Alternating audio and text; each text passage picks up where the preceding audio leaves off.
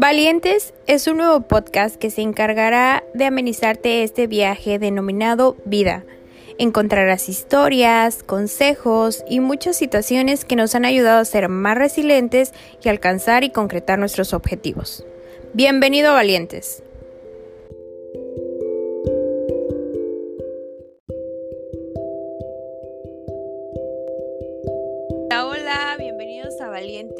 Hoy tengo el placer de tener a una gran psicóloga. Ella es Maritza y nos va a hablar de un tema súper importante que es la violencia de género, la violencia hacia las mujeres. Hola, ¿cómo estás? Hola, hola. Pues, pues muy feliz, muy contenta, entusiasmada por la invitación a Valientes. Así es que, pues imagínate, ¿no? Eh, muy honrada con tu invitación. Te agradezco mucho ya por fin el universo se alineó para que pudiéramos hoy concretar esta entrevista, porque la verdad es que esta chica tiene un mar de sabiduría que merece ser compartido y sobre todo para apoyar, para apoyar a las mujeres, para apoyar en esta lucha que se ha iniciado de proteger nuestros derechos, de estar más seguras, más libres, más tranquilas. Y bueno, vamos a empezar un poquito por ahí definiendo qué es la violencia de género. Ok, bueno, pues mira, la violencia de género la vamos a definir tal cual dividiendo la palabra, ¿no? Eh, conceptualizando un poquito el término de qué es violencia. Y pues bueno, a esto se refiere a actos dañinos, actos dañinos dirigidos a personas únicamente en función o en razón de su género, de si es este hombre, si es mujer, si es femenino, si es masculino. Este, esta, esta violencia de género tiene un origen sobre todo en la desigualdad. Es como que el punto clave de la violencia de género, la desigualdad. ¿Por qué? Porque hay un abuso de poder y sobre todo hay una existencia de daños a las normas sociales.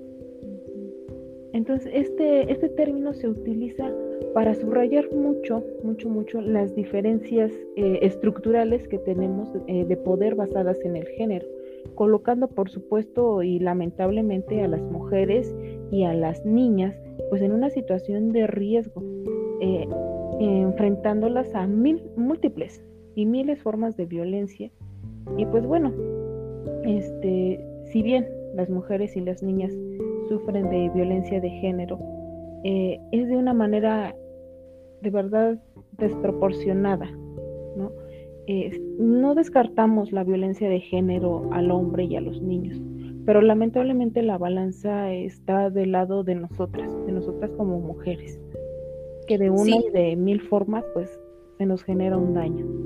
Sí, y ahí es este como romper este mm, estereotipo de decir, ah, bueno, es que los hombres también nos maltratan. Sí, claro, pero en este lado de la balanza, como tú lo acabas de decir, a nosotras pues prácticamente nos están exterminando, ¿no? O sea, porque es masivo la cantidad de, mm, de daño, de violencia que pasa por mujeres de todas las edades. Así es, eh, la verdad es que hay, hay una comparativa enorme, eh, pero sobre todo hoy es notable, hoy es visible, hoy visibilizamos esa violencia hacia la mujer. Eh, hay un antes y un después en diferentes factores y me gustaría comentarlos. Claro. Los cuales son antes de pandemia, durante pandemia y ahorita entre este ir y venir de, contingencia, ¿no? Porque nos estamos adentrando a, a la llamada nueva normalidad.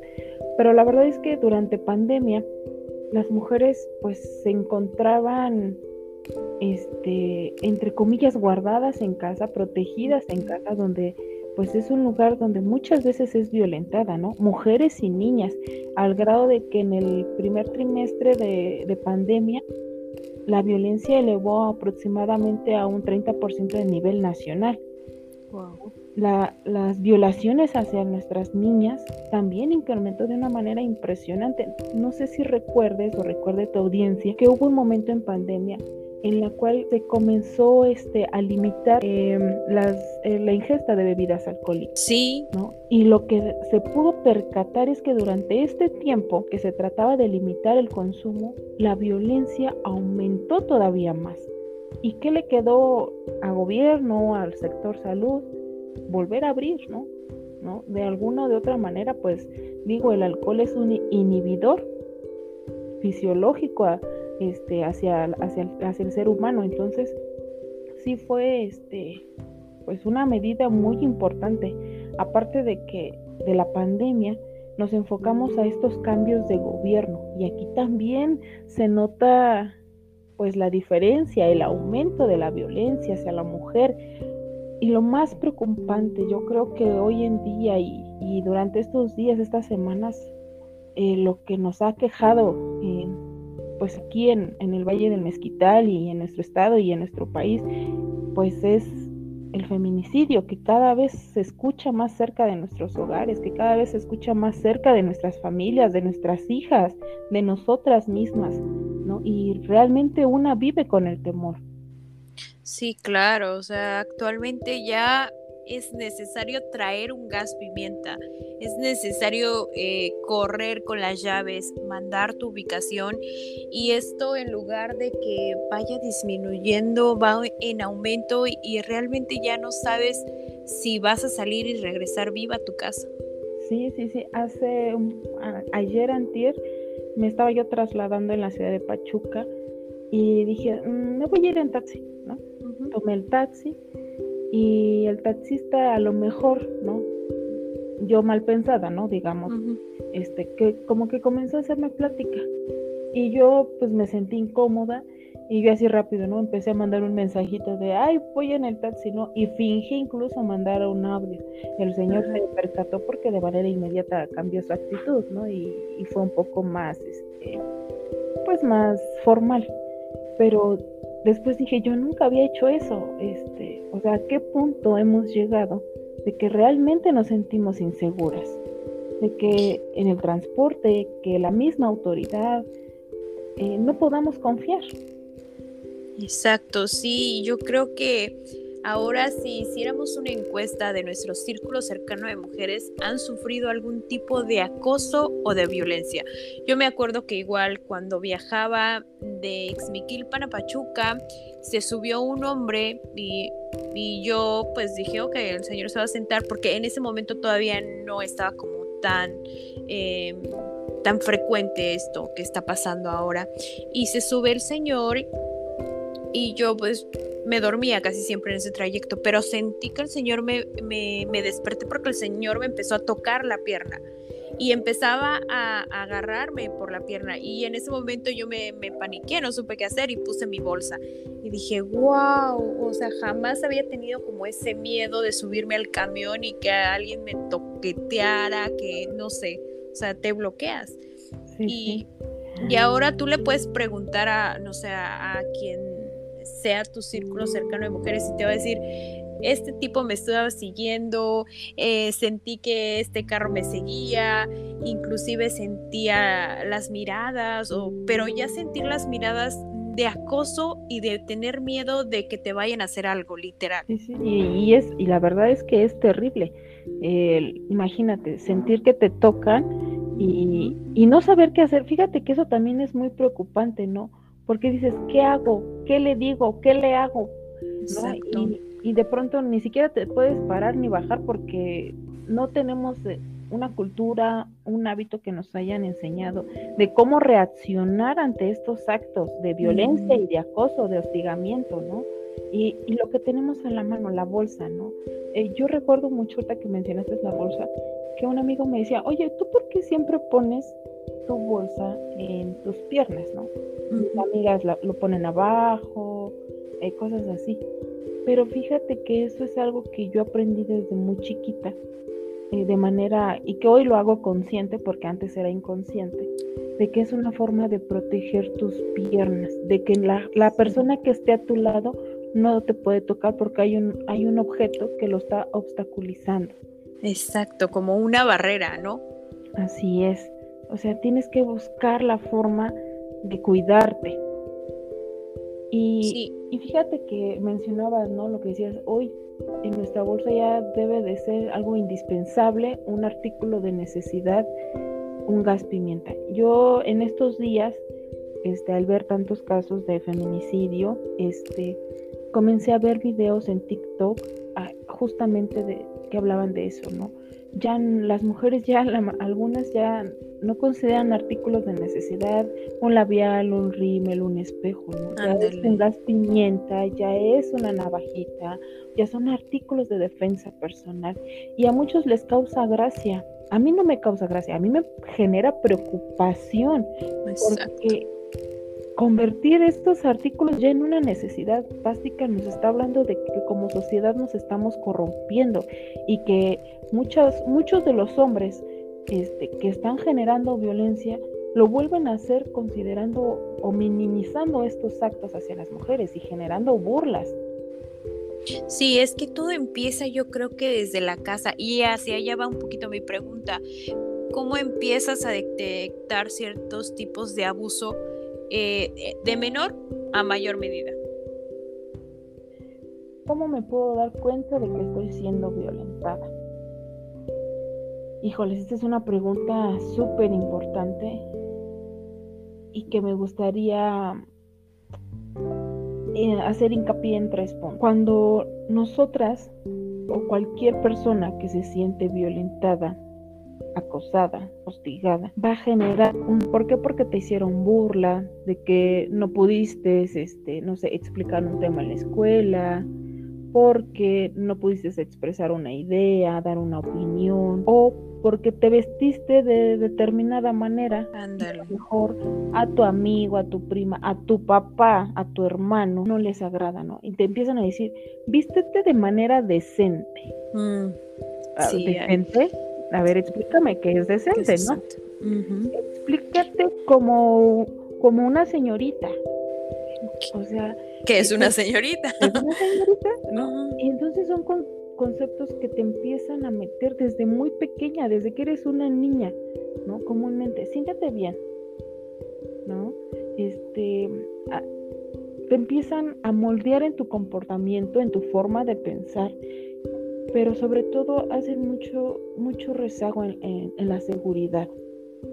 Te la pasas viviendo en, se me verá bien, no me veré vulgar, no me veré, y le ponemos todos los objetivos que nos han dicho alguna vez en nuestra vida, ¿no?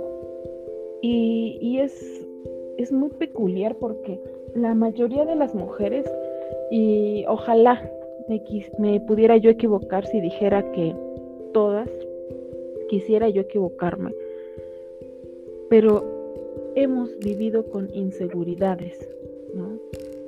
Yo recuerdo mucho una compañerita que me decía, ay, me gustan mucho estos zapatos, ¿no?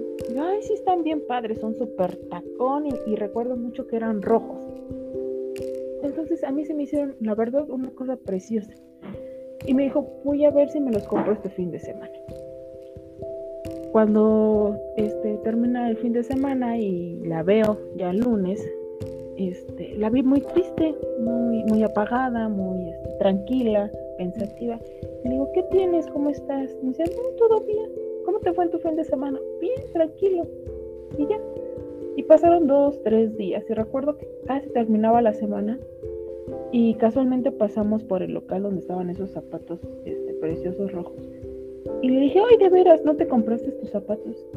Y me volteó y me dijo, no, porque parecen de prostituta. Bueno, me dijo otra palabra, pero me dijo, no, porque eh, le dije a mi papá y me dijo que no, porque parecían de prostituta y que qué iba a pensar la gente de mí y cosas así. Entonces son esas pequeñas cosas que nos hieren, que en lugar de, de... Y que nos van implantando desde que eres pequeña desde que pequeña que te dicen, esos zapatos son de tal o cual oficio, como por qué, o sea, por qué un color va a definir eso. Sí, sí, sí, es terrible. Y entonces, después de la inseguridad, pues viene el aislamiento, ¿no? Este, ¿Por qué? Porque traes ese, esas pequeñas espinitas, esas pequeñas heridas. Y ya no eres la misma chica, la misma niña alegre, que platica, que juega, que ríe, que brinca, que salta, te comienzas a aislar. ¿Por qué? Porque esas inseguridades eh, comienzan a generar pesadez en tu personalidad. Comienza a, caer el autoestima, porque entonces eh, de manera inconsciente ya no es el artículo, es ¿y si yo soy? ¿Y si yo soy la fea? ¿Y si yo soy la que no se da a explicar? ¿Y si yo soy la boba? ¿Y si no? Entonces ya no te sientes a gusto en los círculos. Porque crees que todos o todas te van a señalar algo. Te comienzas a aislar. Esa inseguridad y ese aislamiento, a lo único a lo que te van a llevar a ti como mujer es a la infelicidad. Y a ser víctima o target de una persona que te pueda violentar, porque ya estás tan vulnerable que eres presa fácil de una persona violenta. Claro, porque entonces si viene una persona, ¿sí? Y me da un poquito de afecto, me, me dice dos, tres palabras este, agradables, pues voy a decir, wow, ¿no? Esto hasta incluso cambiamos nuestra perspectiva y nuestro lente cambia automáticamente y decimos, wow, esta persona es maravillosa, wow, esta persona me quiere, me ama, porque me dijo, ay, te ves linda, ¿no? O porque nos dicen pequeñas cosas y pues creemos que eso es todo y que esa persona se, no, se puede convertir en un todo también.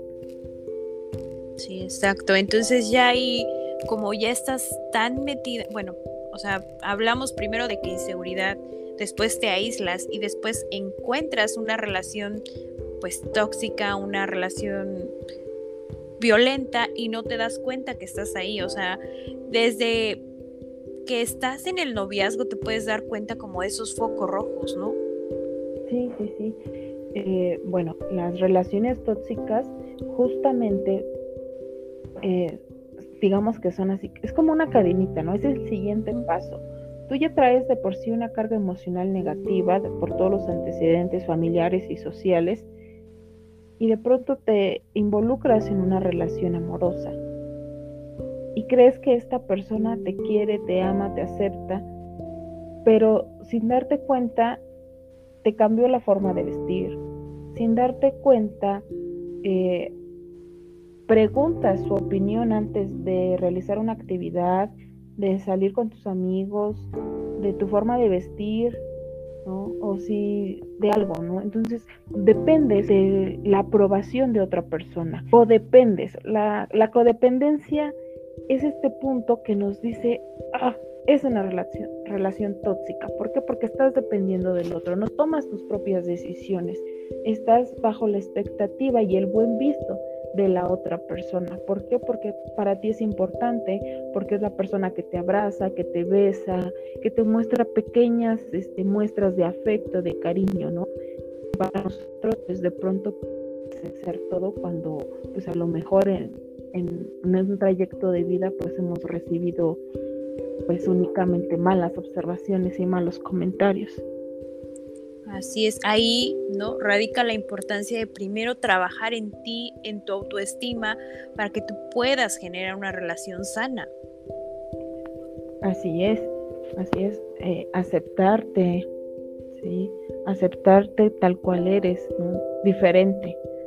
Primero, reconocer que todos somos diferentes, que no importa que te guste la misma música que a mí, no importa que disfrutes la misma música que, que yo, porque lo hacemos de manera distinta, ¿no? Es como cuando coloreas y los niños dicen, ah, mira mi rojo, ¿no? Y el otro dice, sí, pero el mío está más bonito, ¿no? Es algo, es lo mismo, pero también es tan distinto. Entonces debemos de reconocer, pues, pues que somos únicos, que somos únicas. Exacto.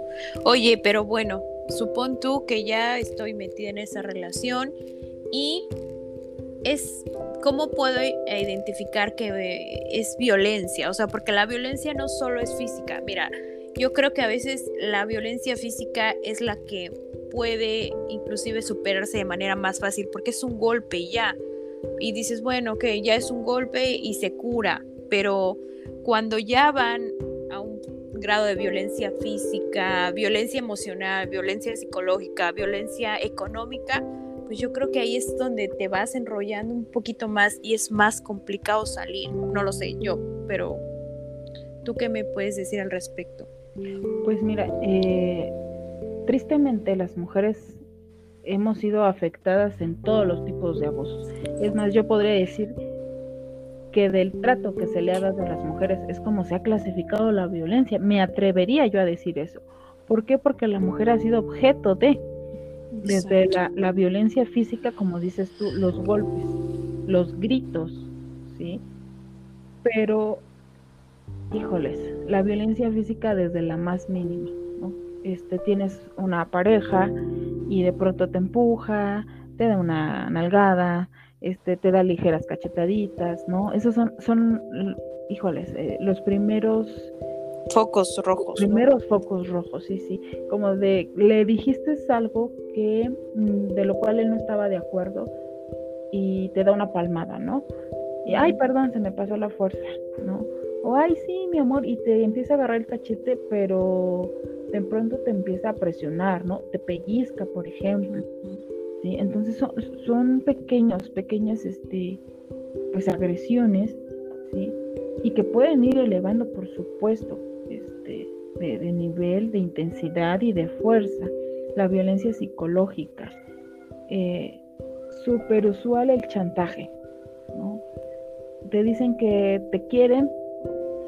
O por ejemplo, en la violencia psicológica, híjoles, regresaríamos un poquito, te desarman, te desarman porque te hacen pensar que su opinión es única y que es la más importante y que lo que tú digas y hagas debe de ser validado por ellos o por esa persona.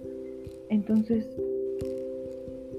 te sientes incapaz de tomar decisiones por ti misma, te sientes triste, te sientes infeliz, te sientes insegura, consideras que tu pareja, híjoles, incluso el hecho de que te generen los celos, ¿no? Dices algo, muchas veces dicen, la persona que tiene celos es la enferma, pero yo he observado y he escuchado a muchas personas que generan los celos con esa intención. Es así como que cuídame porque otra, cualquier otra quisiera estar en tu, en tu lugar. Cuídame porque soy un partidazo, ¿eh? Y no, no, a cualquiera le hablo. Cuídame porque tengo carro, ¿eh? Y puedo subir a otra, ¿no? Y cuídame porque, este, pues puedo, puedo invitarle una copita de vino a alguien más, ¿no? Este, o soy encantador, o soy gracioso, y etcétera, etcétera. Entonces, realmente hay personas que sí te enferman con toda la intención de que tú celes, ¿no? imagínate esa, vivir con una intranquilidad y con una inseguridad de que en cualquier momento tu pareja se te puede ir o te la van a quitar, ¿no? Porque te dicen, cuídame, porque viene otra persona más abusada que tú, más bonita, más inteligente, que se arregla mejor, que sí me hace caso. Fíjate que ese es, ese es una, un comentario, una frase que, que he escuchado de manera recurrente en mujeres, que les dicen, va a venir alguien que sí me va a hacer caso, que sí va a tomar en consideración lo que le digo, que sí va a tomar en cuenta mis opiniones, o sea, sí me va a dar el valor que merezco. Y tú te quedas así de, híjoles, este, sí es cierto, ¿no? híjoles, este, sí se me puede ir, me lo van a quitar, me lo van a ganar, ¿no? Y no, y no eres consciente de, esas ideas que te empiezan a meter. Entonces, esa violencia de verdad es terrible. la sufren muchísimo muchas mujeres, creyendo que este, se les puede ir la, pareja ideal o la, la pareja perfecta, ¿no? Pero realmente esa idea fue construida Exacto. del otro, porque el otro te dio esos elementos, ¿no? Y pues bueno, una de las violencias igual muy fuertes es la económica, principalmente en aquellas personas que pues ya viven pues como que en pareja, ¿sí? Este, te comienzan a limitar, te comienzan a limitar eh, pues a lo mejor el gasto, si ya tienen hijos, este, pues te casi casi te dicen, te tienes que ajustar a lo que te estoy dando, ¿no? Ajá. Y fíjate. Tú no trabajas. Tú no trabajas, Entonces tú como que no tienes derecho a opinar, tú no tienes derecho a tomar decisiones, a hacer cambios en la casa, ¿no? Y fíjate que eh, dentro de la violencia económica, eh, digo, en la actualidad, afortunadamente, aunque de manera también muy lenta, ha ido cambiando el rol de la mujer. Ya muchas mujeres estamos introyectadas en, los, en campos laborales y muchas mujeres también, lamentablemente, digo lamentablemente porque no es una tarea fácil, eh, son mamás solteras, ¿no? Entonces, son madres de familia, este, son mujeres que trabajan y que de pronto se sienten insatisfechas porque no pueden cubrir esos roles, ¿no? Eh, en el trabajo estás a la prisa, tienes que llegar temprano, este, pero antes de irte tienes que dejar a tus hijos listos, ¿no? Y cuando sales del trabajo tienes que apurarte y no te puedes quedar y si hay una reunión extra, si hay información extra, a lo mejor te quedas pero no pones atención porque estás con la preocupación de que a lo mejor tienes que recoger a tus hijos de la escuela o aunque los encargues, pues sabes que hay un tiempo, ¿no? Y que no los puedes tener ahí de manera a lo mejor tan amplia. Y entonces traes eh, este ritmo muy acelerado. Y pues lo peor del caso es de que no es reconocido ese trabajo. Y entonces, yo recuerdo mucho que, muchas pacientes me decían, te decía que tengo una paciente que me compartía su experiencia. Pues bueno, ella trabajaba y se separó, se separó y tuvo que, más bien tuvo que trabajar. Y su, su ex esposo le reprochaba mucho que pues descuidaba a sus hijos, que ella trabajaba porque quería, porque ella lo tenía todo cuando estaban casados, ¿no? Y entonces ella me decía, este, se sentía con remordimiento, se creía a ese punto. Y yo le preguntaba, ¿y qué tenías? ¿no? ¿A qué se refería él con el tenías todo? todo. Ajá, el todo, ¿no? Y me decía, pues es que no me faltaba el dinero, o sea, tenía para pues para alimentarlos, para vestir, para calzar a mis hijos. Y ahora, digo, ¿y ahora? digo, no, no te alcanza para alimentarlos. No, pues sí, no te alcanza para calzarlos, para vestirlos. Te hace falta para, no sé, proporcionarles en la escuela, ¿no? Digo, entonces, ¿qué es, qué es eso que tu expareja te quiere decir que te hace falta y que no puedes tener ahorita? Y me dice, pues realmente nada, más bien tengo más. Dice, y digo, y bueno, ¿qué es lo que él te dice? Pues me dice que por culpa de mujeres como yo, eh, pues muchos hijos crecen sin familia, ¿no? Que muchos chicos, pues como no viven en un seno familiar, justamente como no está mamá en casa, pues ahora son rateros, son drogadictos o simple y sencillamente son flojos, Y le digo, y yo le, bueno, yo le preguntaba, ¿y tú cómo te sientes? O sea, tú te sientes, este, pues la causante de que jóvenes se droguen o que jóvenes, este, pues sean agresores o sean rateros. No, pues no.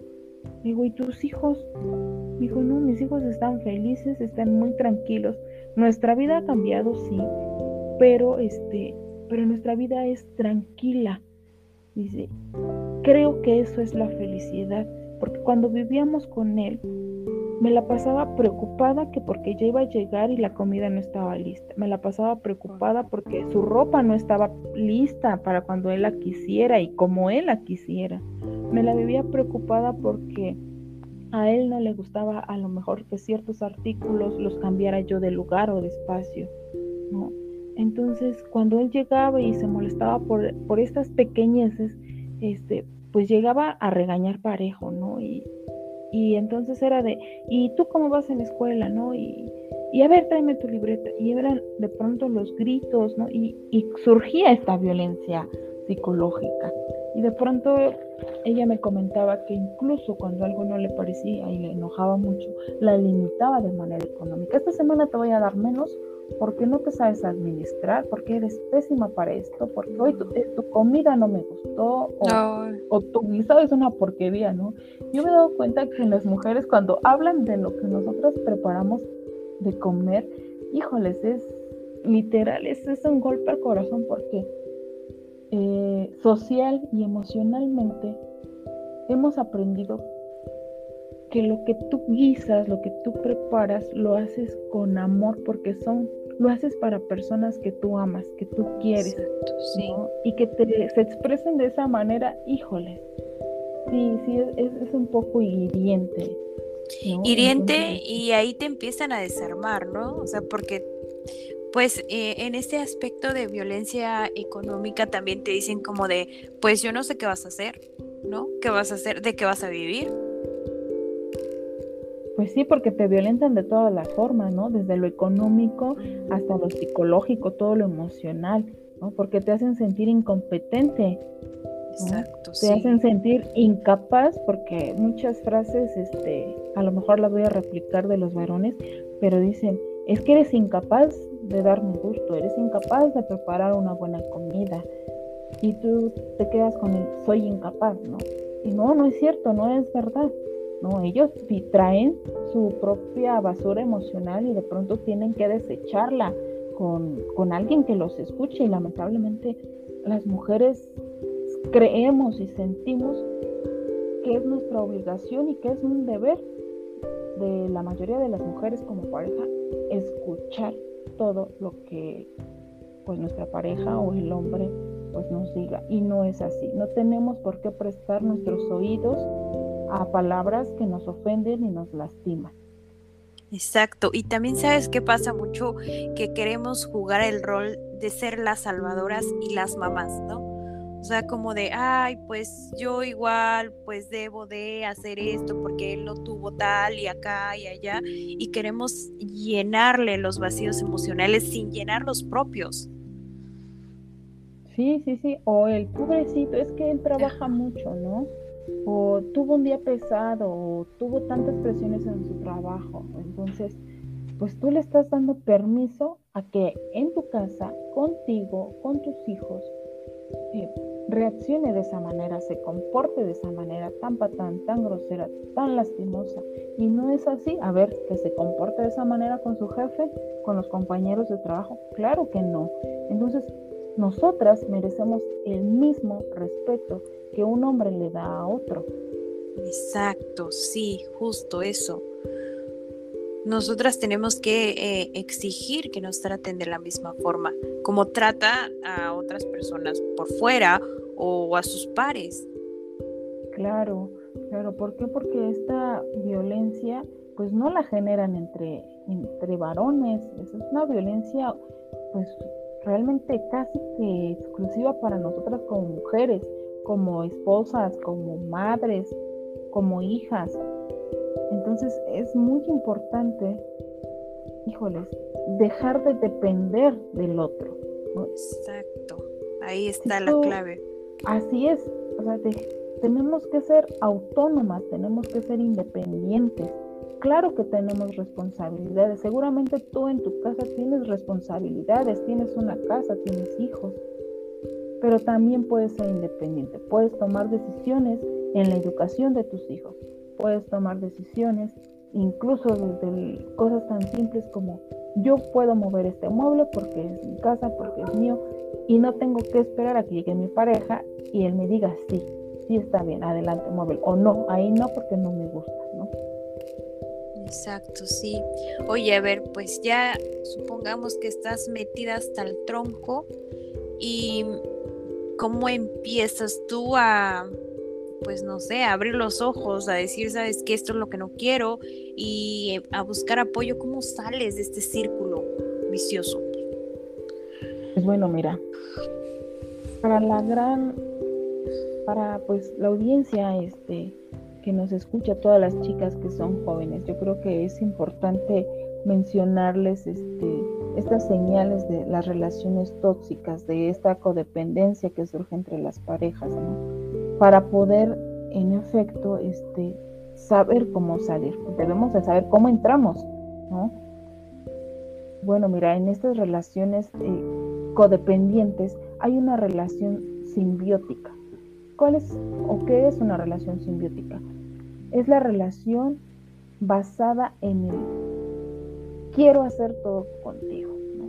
Todo lo hace Vamos a salir con mis amigos, pues va la pareja. Voy a salir con mis primas, te llevas a tu pareja.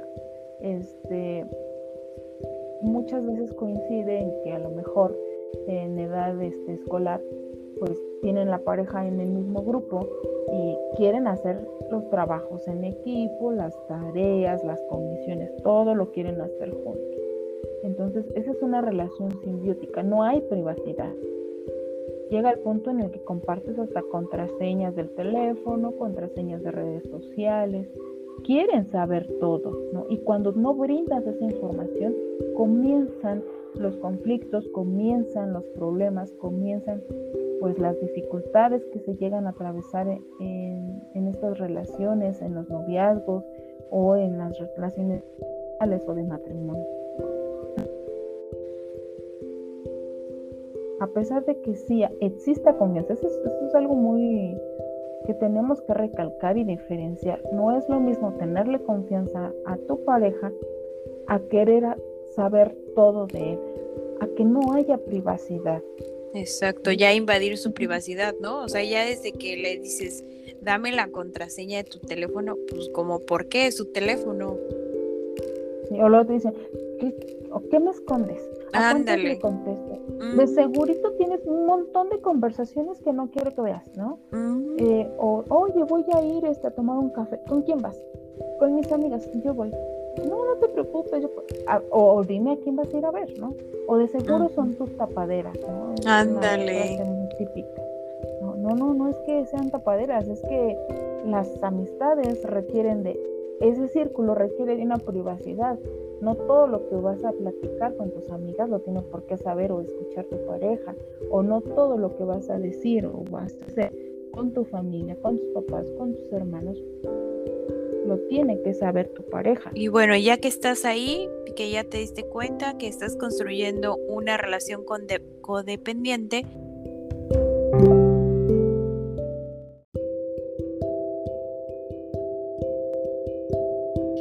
voy a invitar a Maritza para una segunda parte para que nos dé los consejos de cómo salir de esta relación tóxica y codependiente. Pero por el momento me gustaría que les dejaras un mensaje para estas mujeres que han sido víctimas de violencia y, y que se sienten perdidas. Claro que sí. Bueno, hay una frase que se utilizó en una campaña de Ni Una Menos justamente para erradicar la, la violencia de género y que dice, basta ya de minutos de de humillación, de dolor, de silencio. Tenemos derecho a que todos los minutos sean de libertad, de felicidad y de amor de vida. Entonces necesitamos ser fuertes, necesitamos ser valientes y luchar por nuestros minutos de libertad. Y tal cual lo dice la frase, de amor a nuestra propia vida. Exacto. Es que este tema da para mucho, inclusive eh, hablar un poquito, ¿no? De por qué este odio infundado hacia nosotras em, es increíble cómo, cómo ha evolucionado a tal manera de que pues necesitan que estemos muertas para saciar ese odio. Y es un placer para mí haber coincidido hoy contigo porque eres grande, eres grande en el tema. La verdad es que es increíble todo el conocimiento que nos has dado. Y pues no sé si tienes alguna red social donde las chicas te puedan contactar, si das consultas privadas. Eh, sí, sí, sí, doy consultas privadas. Este, y pues bueno, me pueden encontrar en Facebook, en Instagram como Maritza Percastegui Rangel. Entonces, pues ahí chicas, con mucho gusto, con todo el amor a la vida y sobre todo, pues de sororidad para nosotras y por nosotras. Sí, esta chica realmente tienen que ir y conocer todo lo que hace porque es increíble, increíble todo este apoyo que le ha dado a las mujeres. Ella también eh, marcha, grita y hace que nuestros derechos sean escuchados y defiende esta parte de pues esta parte que no ha sido escuchada de nosotras. La verdad que esta chica es extraordinaria y aparte también trabaja ahí con cuestiones de cultura, de apoyar a las mujeres indígenas. Eh, tiene un proyecto súper padre. Ahí te voy a dejar las redes sociales para que vayas y conozcas todo el trabajo que ella realiza. Muchas gracias, Soraya. Gracias por invitarme por este espacio. Y claro que sí, continuemos alzando la voz. Yo encantada de poder volver a participar contigo en tu podcast. Gracias, gracias por estar hoy. Eres increíble y no dejes de hacer lo que estás haciendo porque de verdad que estás ayudando a muchas chicas, a muchas niñas, a muchas mujeres y bueno, que, que, esto siga creciendo. Igual en lo que yo pueda apoyar, en lo que necesites, lo hago de todo corazón para generar esta red de apoyo entre mujeres. Muchas gracias porque tú eres la, la principal valiente y un abrazo para todas las valientes que nos están escuchando. Ay, que tengas bonita noche y pues nada, mil gracias otra vez. Bye. Bye, un abrazo.